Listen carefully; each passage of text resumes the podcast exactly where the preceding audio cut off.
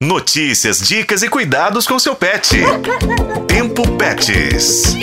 Assim como os seres humanos, os cães precisam gastar energia e ter uma certa movimentação dentro da rotina para manter a vida saudável.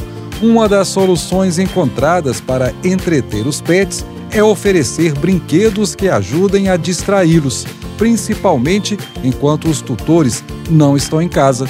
Por isso, eu, Juscelino Ferreira, e minha companheira na produção do Tempo Pets, Daniele Marzano, pesquisamos para vocês. Segundo especialistas, itens improvisados são capazes de causar possíveis acidentes e sustos, provocando engasgos e até mesmo lesões na boca, não é, Dani? Verdade, Juscelino. Começamos falando dos brinquedos infantis. Oferecer esses brinquedos aos cães não é uma boa ideia, pessoal. Isso porque peças pequenas, como aqueles olhos de plástico, podem ser engolidas pelos peludos, não é? Causando asfixia e até obstrução intestinal. Além disso, alguns tipos de pelúcias contêm aquele enchimento que é prejudicial para os animais.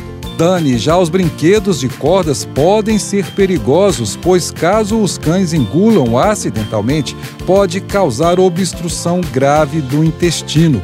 Caso isso ocorra, é preciso fazer uma cirurgia de emergência. Muitos tutores dão ossos não tratados aos cães. Pois é, os veterinários alertam que esses ossos não tratados costumam comprometer a saúde dos cães por carregarem bactérias e patógenos que podem levar à morte. A orientação é oferecer petiscos próprios para roer ou ossos naturais.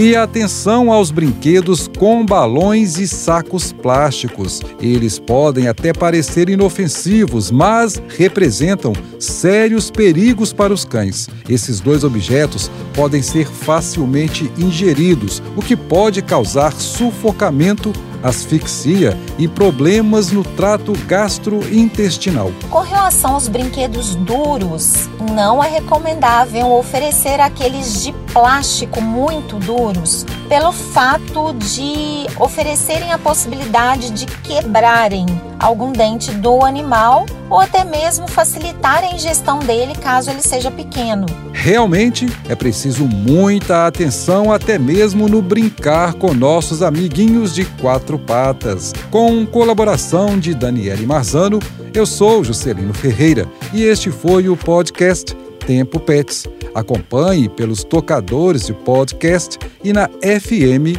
O Tempo.